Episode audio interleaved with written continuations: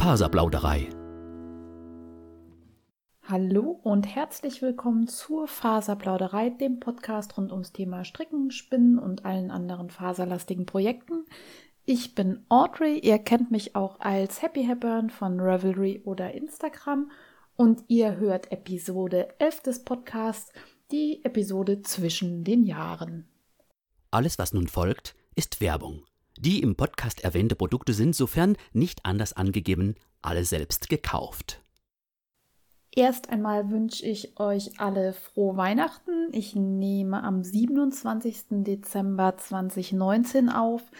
Weihnachten ist also im Großen und Ganzen erstmal geschafft und man flitzt so auf der Couch rum und versucht irgendwie das ganze Essen noch zu verdauen. Ich möchte mich bedanken bei allen, die sich zurückgemeldet haben bei mir. Ich habe Feedback bekommen zu meinen Fragen, wie man am besten Socken stopft. Ich habe Empfehlungen bekommen von Tutorials von den Knitmore Girls und ich habe von mehreren Leuten den Instagram-Kanal Millie and the Bee empfohlen bekommen. Ich verlinke euch den nochmal in den Show Notes. Das ist eine Dame, die ganz toll Sachen repariert und flickt und das ist ganz hübsch anzusehen. Außerdem hat man mir Cookie A empfohlen. Die hat eine Anleitung, wie man Löcher in Strumpfen überstricken kann. Also man nimmt nochmal unterhalb des Lochs Maschen auf und strickt dann quasi so eine Klappe an den Strumpf. Den kann man dann oben fest craften, also mit so einem Maschenstich, dass man das äh, nicht mehr sieht. Und das hat mir ganz gut gefallen. Ich habe allerdings an meinem Strumpf noch nichts gemacht. Das heißt doch, ich habe was gemacht. Ich habe meinen Nussknacker in Pilzform schon mal in den Strumpf gesteckt, weil der Nussknacker kaputt ist, aber wunderbar als Stopfpilz herhalten kann. Ich habe außerdem Feedback bekommen zu dem Thema Laptop-Tasche. Man hat mir Links geschickt, die ich mir angeschaut habe aber ich glaube, es wird doch darauf hinauslaufen, dass ich was selbstgenähtes haben möchte. Ich hatte da verschiedene Anleitungen, teilweise mit Reißverschluss, wo ich dann Angst hatte, dass Reißverschluss irgendwie mein Notebook verkratzt. Und da hat dort hier mir den Tipp gegeben, dass man so eine Blende vor den Reißverschluss machen kann, so ein Schlübbi-Schoner wie beim Rock. Also es gibt ja so eine Blende, dass man sich mit dem Reißverschluss nicht die Unterwäsche kaputt macht, zum Beispiel am Rock. Und genau sowas kann man auch in einer Laptop-Tasche einfügen. Das finde ich ziemlich cool. Ich weiß nur nicht, ob ich das kann. Darum habe ich das Problem so gelöst, dass ich das mit der Laptop-Tasche outgesourced habe. Und zwar wünsche ich mir jetzt von meiner Schwester eine Laptoptasche zum Geburtstag. Ich hoffe, das ist nicht zu dick aufgetragen. Sie darf auch noch Nein sagen, wenn sie keine Zeit dazu hat. Aber die näht richtig, richtig gut, also viel besser als ich. Und die bekommt das bestimmt irgendwie schicki, schicki hin. Da bin ich schon sehr zuversichtlich. Also vielen Dank nochmal an das ganze Feedback, das ich bekommen habe. Es haben auch teilweise Leute auf meinem Blog Sachen kommentiert. Auf www.faserplauderei.de findet ihr Blog, Show Notes und auch die Folgen vom Podcast. Ich freue mich über jeden, der sich meldet. Insbesondere auch in der Revelry-Gruppe Podcasting auf Deutsch. Dort hat nämlich die Faserplauderei einen eigenen Thread. Aktuelle Projekte. Ich habe ein paar kleinere Sachen fertig bekommen. Ich habe zum einen Yoga-Socken gestrickt für die Mama von meinem Freund zu Weihnachten. Die hat nämlich mit Yoga angefangen und sagt, sie hat immer kalte Füße dabei. Darum mussten Yogasocken her. Die haben den Vorteil, dass sie keine Spitze haben und keine Ferse. Das heißt, man ist quasi barfuß mit dem Fußballen und mit der Ferse auf dem Boden und hat da ganz guten Bodenkontakt und rutscht nicht weg und hat trotzdem so ein bisschen Stricksocke um die Fesseln und über den Spann, sodass die Füße nicht so ganz auskühlen. Ich habe die gestrickt aus Schachenmeier Regia Ecoline Color. Das ist ein vierfädiges Sockengarn aus recyceltem Polyamid und aus Schurwolle. Das Garn war in meiner Goodie Bag vom Jahn-Camp. Also ich habe das jetzt nicht explizit gekauft, aber ich habe die Karten fürs Jahn-Camp gekauft. Das Muster ist das Yoga Socks Muster von Sarah Bauer. Das gibt's kostenlos auf Revelry. Ich verlinke euch das auch nochmal. Das wird vom Ballen an nach oben gestrickt. Ich habe das mit Nadelspiel gemacht, weil ich sehr gerne mit Nadelspiel stricke. Man kann das sicherlich auch mit dem Adi Crazy Trio oder mit der Rundstricknadel im Magic Loop machen. Das beginnt mit einem Bündchen unten am Spann, dass der Socken halt relativ eng anliegt und nicht rumschlubbert beim Yoga.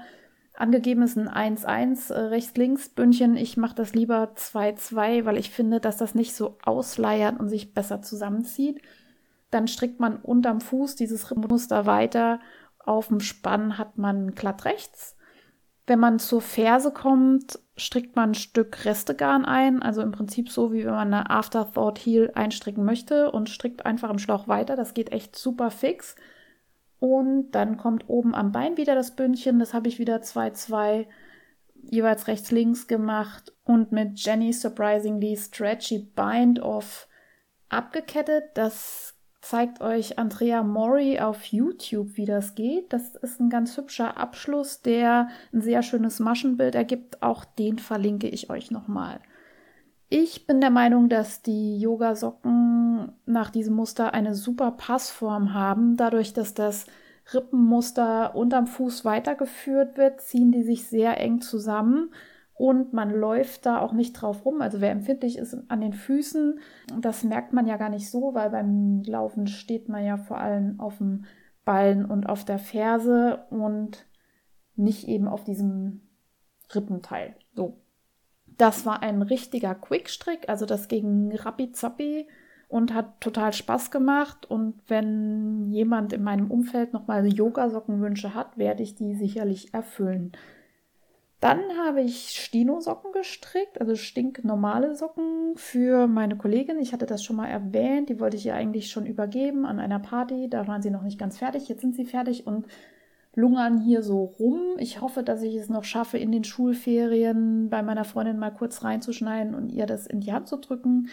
Ich habe auch noch mehr Kram von ihr, den ich mal zurückgeben sollte, was man so hat, Tupperdosen und so, was sich so ansammelt. Die Stinos sind aus selbstgefärbter Sockenwolle. Ich habe euch schon Bilder auf Insta gepostet und auf Revelry verlinkt. Auch das gibt's in den Show Notes.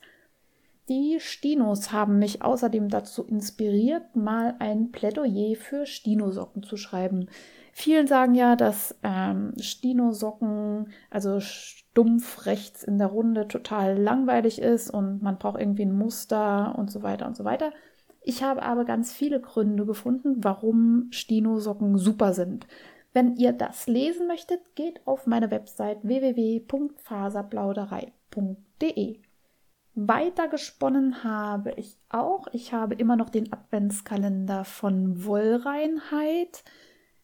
Da drin sind Rolex, jeden Tag eins, ungefähr 10 Gramm. Ich brauche so eine Stunde, anderthalb, um das wegzuspinnen. Ich war da relativ fleißig, gerade auch noch in der Schulzeit. Mir fehlen jetzt noch Türchen 23 und 24.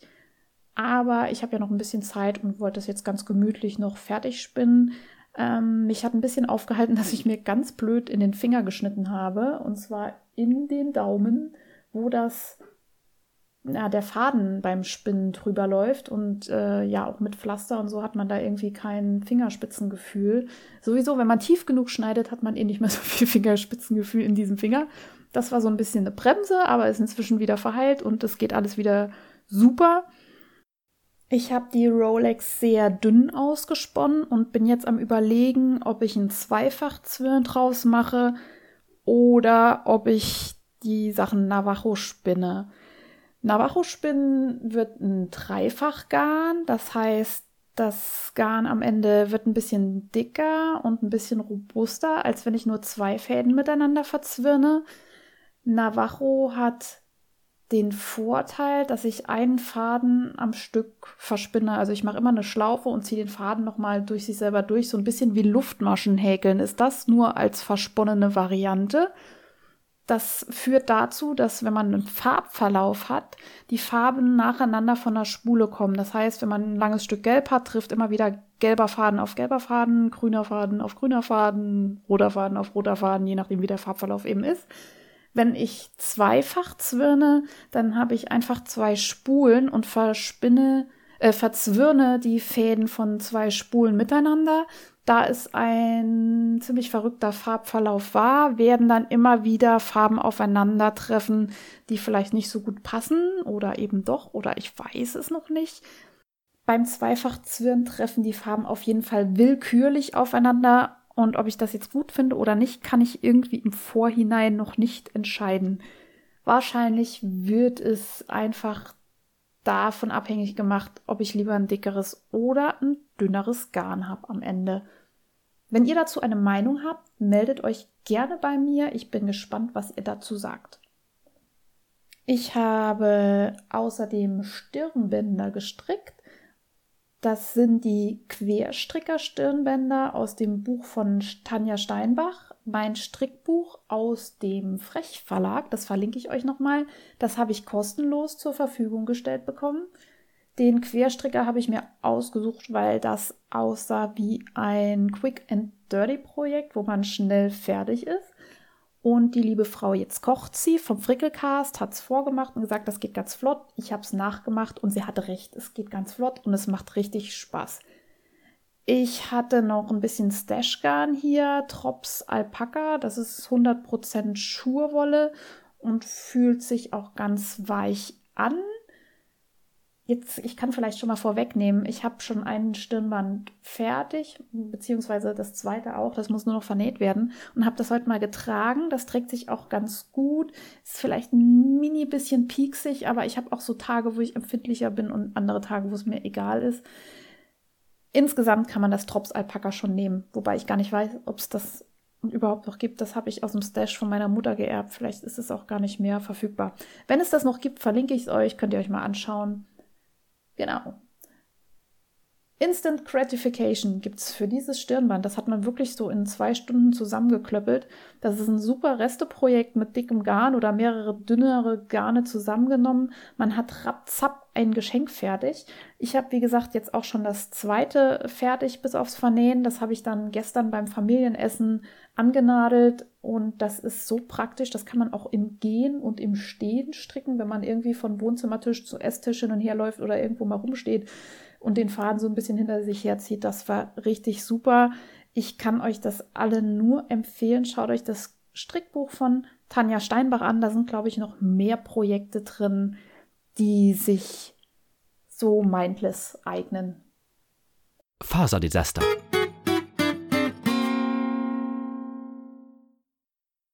Richtig schlimme Faserdesaster hatte ich dieses Mal nicht, dafür umso dämlichere. Ich habe die Yogasocken, von denen ich eben erzählt hatte, nämlich abgekettet, wie man das so macht. Ne? Man zieht die Masche über die Masche davor und wenn man fertig ist, zack, zieht man den Faden durch, schneidet ihn ab und dann habe ich gemerkt, dass das erst die dritte Nadel von meinem Nadelspiel war.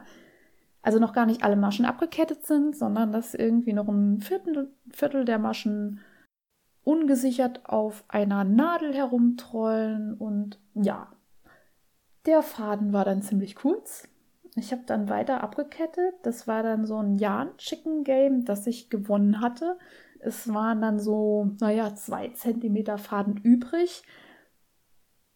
Die Kunst war es dann, diesen Mini-Faden noch irgendwie sinnvoll zu vernähen, dass er nicht so blöd aus der Socke raushängt. Aber auch das hat geklappt. Und wenn man es nicht weiß, sieht man jetzt auch nicht, dass ich totalen Käse produziert hatte. Neue Zugänge.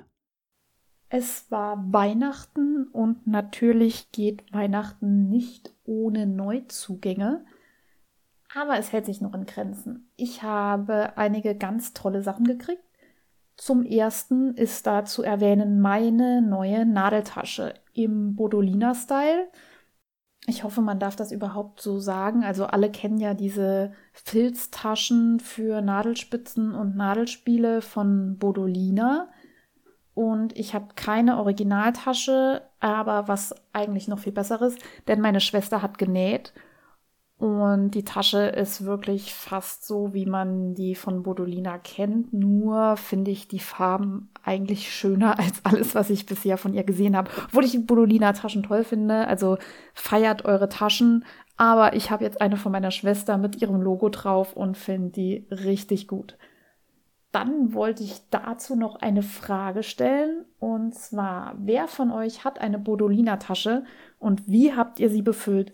Schickt mir doch bitte eure Fotos von euren Nadeltaschen und wie ihr die innen sortiert habt. Ich bin da echt neugierig, weil ob des großen Angebots an Möglichkeiten noch ein bisschen überfordert, wie ich meine Sachen da jetzt am cleversten drin verstaue. Und man muss ja nicht immer das Rad neu erfinden, sondern ich nehme gerne eure Ratschläge an. Außerdem habe ich mir ein Buch gewünscht. Die Frickler haben das Strick mich originale Buch von Martina Behm vorgestellt im letzten Frickelcast. Das ist eine Sammlung von 20 Strickmustern, Strickmich Originalen von Martina Behm. Wer sie nicht kennt, der hat unterm Strickstein gelebt. Ich verlinke euch das Buch nochmal und schaut auf jeden Fall auch in ihrem Revelry Shop vorbei. Sie ist die Erfinderin des Dreieckstuchs das keine zwei gleichen Schenkel hat. Also man kennt das eigentlich häufiger jetzt inzwischen von Andrea Mori, aber die Ursprungsidee kommt von Martina Behm. Sie hat den Hitchhiker erfunden und sie hat total coole Strickkonstruktionen. Also wer Spaß an geometrischen Formen hat und wie man sie in dreidimensionale Objekte herumbiegen kann, der sollte auf jeden Fall die Muster von Martina Behm in Augenschein nehmen. Ich möchte aus dem Buch ganz viel stricken, alleine schon um zu lernen. Bei dieser Frau muss das Gehirn anders benutzt werden, als man das in der Regel so tut. Und das finde ich super. Und ich hoffe, dass ich da viel für mich mitnehmen kann. Außerdem habe ich zu Weihnachten einen Sockenspanner bekommen von Knit Pro. Den hatte ich mir gewünscht. Also nicht genau den von Knit Pro, aber den habe ich bekommen, um einfach schönere Fotos von meinen fertigen Stricksocken machen zu können. Ich poste ja immer wieder ganz gerne fertige Strickstücke auf Instagram und die Möglichkeiten, Socken irgendwie interessant äh, zu drapieren, sind begrenzt oder grenzenlos? Ich, jetzt, wo ich so drüber nachdenke, eigentlich sind die gar nicht so begrenzt. Aber mit Sockenspannern geht es viel besser, das Muster darzustellen oder die Ferse nochmal irgendwie schicker ins Bild zu schieben, als wenn man die nur immer irgendwie über die Couch wirft oder in irgendwelchen Blumen drapiert. Die Sockenspanner von Knit Pro verlinke ich euch auch. Ich wollte eigentlich welche aus Holz haben, weil ich das ökologischer und eigentlich auch hübscher finde. Nur hat meine Mutter, die, die mir die Sockenspanner geschenkt hat, mitgedacht und gesagt, naja, wenn du nasse Socken darauf spannst, dann wird Holz irgendwann eklig und Plastik kannst du abwischen. Darum jetzt Plastikspanner von Knit Pro. Dann gab es gestern noch ein verspätetes Weihnachtsgeschenk, mehr oder weniger von mir an mich. Nicht direkt von mir, eigentlich ist das Geschenk von Anne aus Frankfurt. Anne strickt, ich verlinke sie euch nochmal in den Show Notes. Wir waren ja auch zusammen auf dem Jahn-Camp und ich hoffe, ich sehe sie im nächsten Frühjahr auch wieder hier im schönen Saarland. Sie hat mir eine Kiste vorbeigebracht, wo Wolle drin war für den Schal fürs Leben. Und nein, es ist nicht die Wolle für den Schal fürs Leben 2019, sondern noch ein übrig gebliebenes Päckchen von 2018. Das war der Schal, der sehr kontrovers diskutiert war, weil die Farben changiert haben zwischen grün, blau, pink und Babykacke. So wurde es, glaube ich, öfters mal genannt. Dieser Schal ist wie ein Unfall. Man geht daran vorbei und muss hingucken. Und zunächst dachte ich irgendwie, ach, das geht gar nicht mit den Farben. Und es gab auch viele Leute, die gesagt haben, naja, dann habe ich den Schal immer häufiger gesehen und irgendwann fand ich es geil. Ich hatte aber keine Kiste mehr. Ich habe Anne dann im November in Frankfurt getroffen und wir haben so gelabert. Sie meinte, ja, ich habe da noch eine übrig. Und ich dachte, boah, ich muss die haben. Ich möchte den Schal noch stricken. Ich bin jetzt ein totaler Trendsetter. Ich werde es schon 2020 schaffen, den Schal fürs Leben von 2018 zu stricken aber ich werde ihn mit Würde tragen und ich äh, möchte daraus nochmal einen Trend machen. Also ich finde ich finde die Farben inzwischen großartig. Und ich habe auch schon so viel darüber geredet in meinem ganzen Familienkreis, dass es Leute gibt, die bereit wären, dafür auch noch viel Geld auszugeben. Ich habe gesehen, den gibt es fertig gestrickt auf Ebay für 100 Euro. Wer da nochmal zuschlagen möchte, schaut euch um oder schreibt vielleicht nochmal an Lana Crosser, macht das, glaube ich. Uh, ich habe keine Ahnung, ob man da irgendwie noch was nachbekommen kann. Ich finde es super. Im Fokus. Mein Fokus in dieser Folge ist die Zeit zwischen den Jahren, wie ja auch schon der Titel sagt. Wir haben heute den 27. Dezember und haben schon die zwölf Tage der Rauhnächte angebrochen. Das Mondjahr hat ja bekanntlichermaßen zwölf mal 29,5 Tage.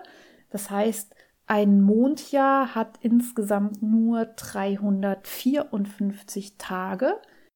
Der islamische Kalender ist ja auch ein Mondkalender und das ist der Grund, warum Ramadan jedes Jahr wandert. Also das Jahr ist einfach zwölf Tage kürzer als unser Jahr, was ja ein Sonnenjahr ist. Also die Sonnenumrundung der Erde dauert ja ungefähr 365 und ein Vierteltag.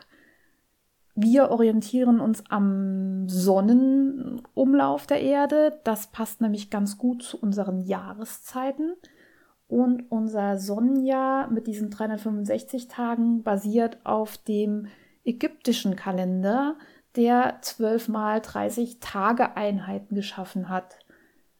Der ägyptische Kalender wurde immer wieder angepasst über die Jahre. Berühmt war der julianische Kalender von Julius Caesar, der 45 vor Christus ja den Kalender reformiert hat, denn dieser ägyptische Kalender, das merkt man schon bei 12 mal 30, der hat sich immer so ein bisschen weiter verschoben, weil der abweicht eben von der Zahl der Tage im Sonnenjahr. Und Dank des Julius Caesar haben wir unter anderem auch den Monat Juli. Sein Nachfolger und Großneffe war übrigens Augustus, dem wir den Monat August verdanken. Übrigens haben Juli und August ja beide 31 Tage und ich habe die Legende gelesen, dass die 31 Tage haben, weil man den Herrschern jeweils einen gleich langen Monat zugutekommen lassen wollte. Darum hat man im Februar einfach einen Tag geklaut, den an den August rangeklatscht und Julius und Augustus hatten ihre gleichwertigen Monate. Der julianische Kalender ist übrigens 11 Minuten und 14 Sekunden zu lang pro Jahr, was über die Jahrhunderte wieder zu einer größeren Verschiebung geführt hat der Jahreslauf hat mal wieder nicht zum Sonnenlauf gepasst.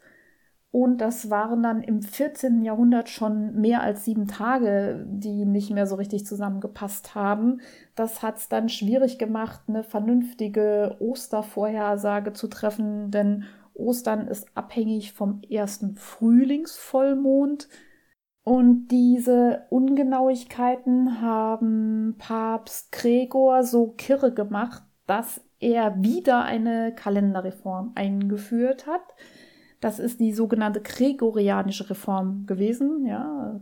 Der Typ hat sich mit schlauen Menschen zusammengesetzt und gesagt, naja gut, wir machen alle vier Jahre ein Schaltjahr. Übrigens ähm, gibt es da auch nochmal Ausnahmeregelungen, denn wenn volle Jahrhunderte durch 400 teilbar sind, sind sie Schaltjahre und wenn nicht, dann nicht. Ähm, ist für uns jetzt, glaube ich, gar nicht so relevant. Wir haben in nächster Zeit kein volles Jahrhundert.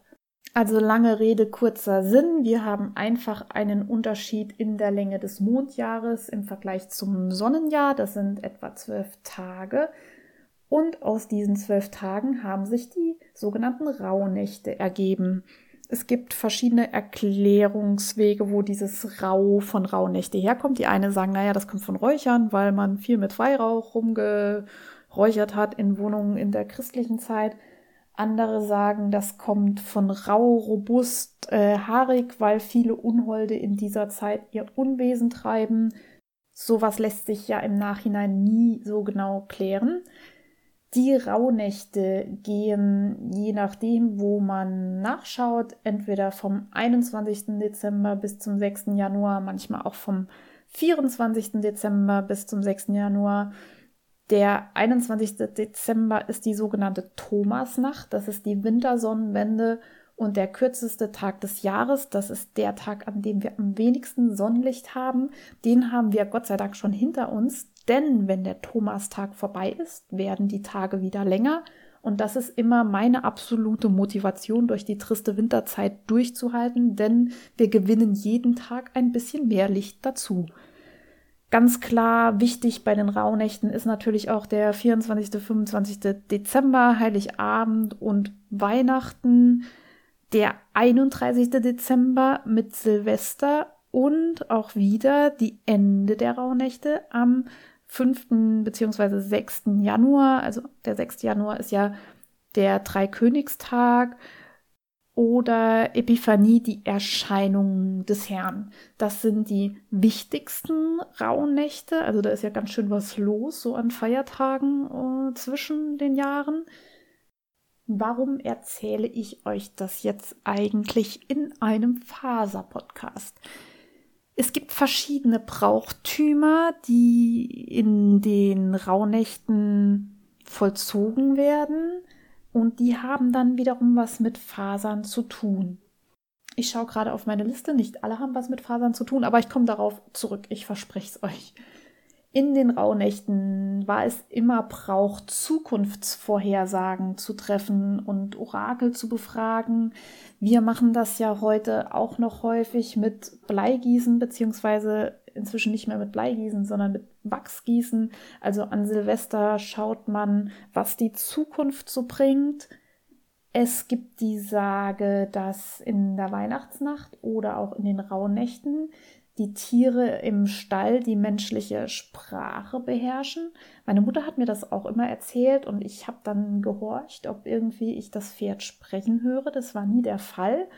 Und im Nachhinein muss ich sagen, das war auch ganz gut so, denn ich habe ein bisschen recherchiert und habe jetzt festgestellt, wenn man tatsächlich das Tier sprechen hörte, hat es auf jeden Fall den Tod gebracht. Also man hatte dann im Endeffekt nicht so viel davon. Wobei ich es schon ganz spannend fände zu wissen, was mein Hund sich so überlegt an Weihnachten.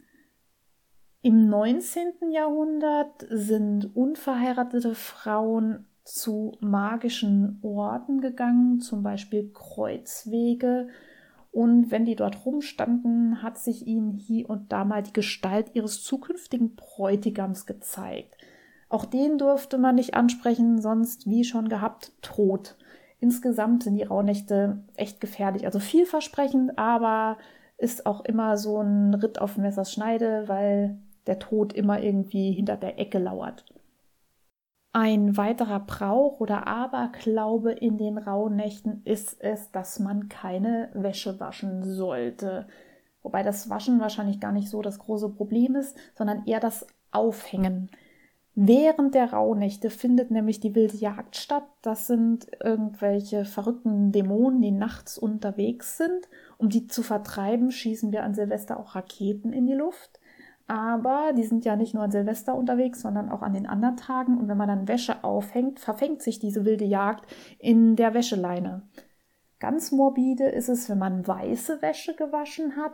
Dann klauen die wilden Jäger nämlich diese weiße Wäsche und benutzen die als Leichentuch für den Besitzer eben dieser Wäsche.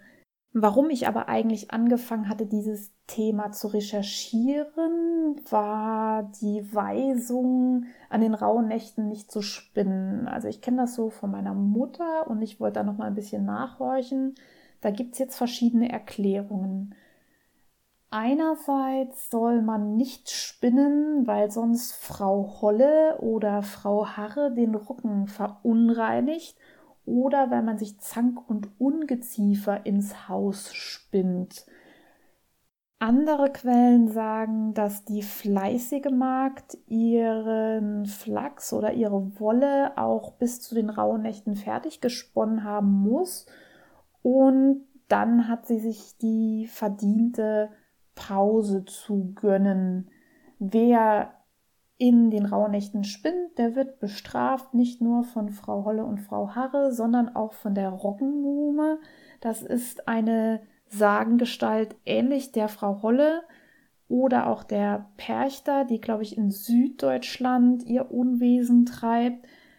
Diese weiblichen Sagengestalten strafen, wenn man zu faul war, aber sie belohnen teilweise auch, wenn man fleißig war.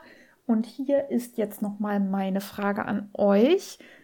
Wenn ihr eine von diesen Sagengestalten in eurem heutigen Brauchtum noch aktuell lebendig habt, berichtet es mir, sagt mir, woher ihr kommt, was bei euch so Brauchtum ist in den Rauhnächten. Ich finde das ganz spannend. Also googelt es mal, da findet man auch Traumdeutungen, die Annahme, dass alle Träume der Rauhnächte wahr werden und so weiter und so weiter. Ich selber nehme die Zeit zwischen den Jahren auch immer als besondere Zeit wahr, obwohl ich Wäsche wasche und spinne. Einfach weil man wirklich so losgelöst ist vom täglichen Alltagstrott und man sich neu orientiert und mal ein bisschen reflektiert. Darum schreibt mir, wie haltet ihr es mit den rauen Nächten? Was habe ich vergessen? Habt ihr eine Knüllergeschichte, die ich hier noch teilen kann? Medienrundschau. Es sind Schulferien und ich hatte tatsächlich Zeit, mir ein bisschen Dünnsinn reinzuziehen im besten Sinne. Wobei so dünn war es gar nicht. Ich habe Game Changers von James Cameron geschaut. Das ist ein Film, in dem es um vegane Ernährung geht. Und der Film ist so aufgezogen, dass er vor allem Jungs, junge Männer anspricht. Ich bin ja selber der veganen Ernährung gar nicht abgeneigt und wollte das unbedingt sehen, weil ich schon gehört habe, naja, das ist echt ansprechend umgesetzt. Ganz viele Spitzensportler kommen darin vor. Einer meiner absoluten Favoriten ist Scott Jurek. Das ist ein Ultraläufer, von dem es auch tolle Bücher gibt. Also seine Biografie ist absolut lesenswert. Und der Film Game Changers ist auch sehenswert. Es wird gezeigt, welchen Einfluss unsere aktuelle Ernährung mit Massentierhaltung und Co. auf die Umwelt hat. Es wird aber auch gezeigt, welche positiven Veränderungen vegane Ernährung auf den Körper des einzelnen Menschen hat. Man kann sich das auf jeden Fall mal angucken, wenn man interessiert ist an gesunder Ernährung. Ich würde jetzt auch nicht alles eins zu eins lobpreisen, was der Film da macht. Es sind, wie gesagt, oft keine großen Feldstudien, sondern oft nur Einzelschicksale, die beleuchtet werden. Dennoch fand ich das total spannend und hey, es ist ein James Cameron-Film. Der Typ ist grandios, von dem gucke ich mir alles an. Es ist auf jeden Fall ein netter Anreiz, sich mal wieder damit zu beschäftigen, welche Auswirkungen unsere Ernährungsgewohnheiten auf die Umwelt, aber auch auf unsere Gesundheit haben. Wem das jetzt zu anspruchsvoll war, für den habe ich noch eine kleine Serienempfehlung. Und zwar habe ich The Witcher geschaut. The Witcher ist eine Adaption von einem polnischen Roman slash Computerspiel. Also zuerst gab es die Bücher, ich glaube, die sind so in den 80er Jahren entstanden. Da geht es um einen Hexer, der irgendwelche Monster erledigen muss. Das wurde adaptiert als Computerspiel. Ich bin überhaupt kein Zocker, aber mein Freund ist da gut dabei. Und The Witcher habe ich immer so am Rande mitgekriegt. Das fand ich so als Nicht-Zocker auch immer ganz nett. Da gibt es noch so eine nette Anekdote. Als das Computerspiel The Witcher programmiert wurde, musste man natürlich die Autorenrechte klären und man hat dem Erfinder der Bücher eine Gewinnbeteiligung am Verkauf der Computerspiele angeboten, was dieser abgelehnt hatte, weil er nicht an den Erfolg des Spiels geglaubt hatte. The Witcher war dann letztlich aber eins der erfolgreichsten PC-Spiele seit der Erfindung eben jener. Und der Buchautor konnte dann irgendwie nochmal nachverhandeln und hat dann doch noch sein Stück vom Kuchen abgekriegt. Jane, äh, Frau Jetzt kocht sie, schaut übrigens auch The Witcher. Sie hat da was auf Insta gepostet und gefragt, wer noch dabei ist. Daran angeschlossen hat sich dann noch eine Diskussion um das Pferd vom Hexer. Das Pferd heißt in Deutschland Blötze. Im Original heißt es Roach. Ich habe das mal nachgeguckt. Das ist ein Fisch, nämlich der Rotaugenfisch. Und The Witcher nennt alle seine Pferde so. Also der wird ja irgendwie uralt, die Pferde werden nicht so alt und er nennt jedes Pferd so. Und in Fandompedia war es, glaube ich, habe ich gelesen, dass er all seinen Pferden diesen Namen gibt. His preference is for mares, also er bevorzugt Stuten, aber es kann wohl auch sein, dass seine Pferde zwischendurch auch mal ein anderes Geschlecht haben. Ich war nämlich sehr irritiert, dass das Serienpferd keine Stute ist, weil für mich Plötze ganz klar eine Stute war. Mit meinem Freund hatte ich auch schon die Diskussion. Also wir wissen jetzt, er wechselt sein Pferd, weil die werden ja nicht zu alt. Passend zu Weihnachten habe ich auch noch ein bisschen gelesen, nämlich Weihnachten auf der Lindwurmfeste von Walter Mörs. Das ist ein weiterer Zamonien-Roman und wer Zamonien oder Walter Mörs nicht kennt, der hat tatsächlich was verpasst. Er ist der Erfinder vom Captain Blaubeer, der Kinderversion die man aus dem Fernsehen kennt, wie auch der Erwachsenenversion, die man dann im Buch 13,5 Leben des Captain Blaubeer findet. Walter Mörs hat eine Fantasy-Welt erschaffen, Zamonien mit ganz bizarren Kreaturen und Gesetzmäßigkeiten. Er lehnt seine Geschichten und Figuren häufig an berühmte literarische Figuren und Geschichten an und adaptiert sie aber immer mit sehr viel Humor und Feingefühl. Also lest euch mindestens den Captain Blaubeer durch und wer daran gefallen findet, der sollte bei der Zamonien-Reihe bleiben. Ich bin großer Fan, ich bin damit groß geworden. Ich glaube, Blaubeer kam so raus, als ich 13 war und habe seitdem alles aufgefressen, was er so veröffentlicht hat. Walter Mörs, einer meiner absoluten Lieblingsschriftsteller. Partybus, alles zum Mitmachen. Genau heute beginnt auf Instagram die Challenge von La Lilly Herzilein und Karos Formelei mit dem Hashtag mein kreativer Jahreswechsel. Wenn ich heute ganz flott bin und der Podcast vor Mitternacht noch online geht, könnt ihr da noch schnell reinhüpfen. Ansonsten macht ihr einfach morgen mit. Heute wird sich vorgestellt. Es gibt ein Template mit den Themen passend zum Thema Kreativität im Jahr 2020. Ich verlinke euch das in den Show Notes. Macht damit, stellt euch vor, ich bin gespannt, wer alles dabei ist. Am 1. Januar um 12 Uhr eröffnet Faserliebe ihren Online-Shop. Geht dazu auf www.faserliebe.com. Auch das verlinke ich euch. Ich bin schon sehr gespannt, was es dort alles zu shoppen gibt. Ganz im Gegensatz dazu habe ich den Artikel zum No-Buy-Jahr auf dem Blog von Distelfliege gelesen. Distelfliege kennt ihr aus der urbanen Spinnstube und sie möchte weniger kaufen. Ich finde, das ist ein ganz spannendes Projekt. Ich verlinke euch ihren Blogbeitrag auch in meinen Show Notes und möchte für mich mitnehmen ins nächste Jahr, dass ich versuchen werde, auch alle meine Käufe mal aufzuschreiben, um mir ein bisschen klarer darüber zu werden, was ich eigentlich alles so konsumiere. Vielleicht habe ich bis zur nächsten Folge für mich auch noch irgendwelche Kauf- und Nicht-Kaufregeln aufgestellt. Da bin ich mir bisher noch nicht so ganz klar rüber, werde euch aber auf dem Laufenden halten. Auf meiner Website www.faserplauderei.de findet ihr auch eine Seite mit Wollfesten nach Jahreszeiten. Ich habe so ein bisschen ähm, kollidiert mit der Veröffentlichung der Wollfestseite von Tanja Steinbach. Auch auf ihrer Webseite findet ihr eine Aufstellung. Die sind einfach nach Monaten bei ihr sortiert. Also bei mir findet ihr auch so eine ja, chronologische Abfolge. Wir sind im Großen und Ganzen relativ ähnlich mit den Festen, die wir nennen. Bei mir ist noch ein bisschen mehr Zeug von der Handspinngilde mit dabei. Aber wenn ihr bei mir oder auch bei Tanja Steinbach mal reinklickt, könnt ihr auf jeden Fall auf dem Laufenden bleiben, was im Jahr 2020 so an faserigen Veranstaltungen stattfindet. Delicieux.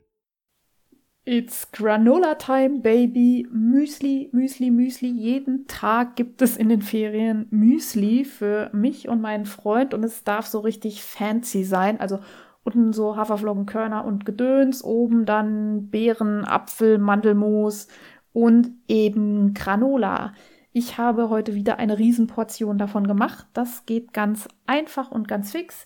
Ihr schmeißt in einen Rührtopf Nüsse, Haferflocken, Kerne, Amaranth, was ihr so in den Schränken habt. Dazu kommt dann auf jeden Fall Zimt, also bei mir, wenn ihr kein Zimt mögt, natürlich nicht, aber ich finde, es gibt nichts, was schlechter wird, indem man Zimt drauf kippt. Ähnliches gilt für Feta-Käse. Zimt, ein bisschen Kokosfett und Honig. Honig nach Gefühl, je nachdem, naja, es ist sowieso eine Kalorienbombe, deswegen braucht man da eigentlich auch nicht dran zu sparen. Honig dazu, dann verknete ich das mit so einer Küchenmaschine. Die macht das, diese Boschmumm, die man so hat, wenn man sehr erwachsen ist. Die knetet das so ein bisschen durch und dann bröselt man das Ganze auf ein Backblech. Ich tue immer noch ein Stück Backpapier zwischen das Granola und das Backblech.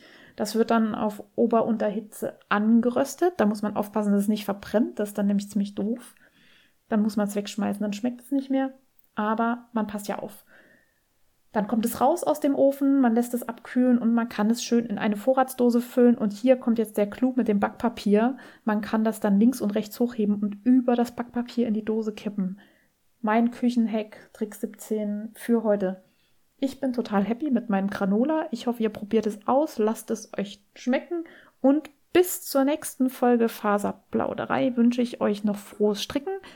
Übrigens kann ich euch schon so viel verraten, dass es in der nächsten Folge den faserverzückten Jahresrückblick geben wird. Den veranstaltet normalerweise auch die Distelfliege auf Reverie in der Podcasting auf Deutsch Gruppe. Ich habe euch das letztes Mal schon erzählt.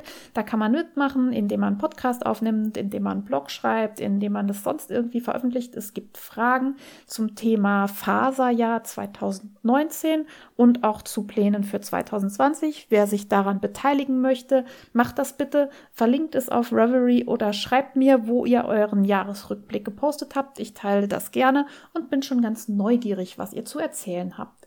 Frohes Stricken!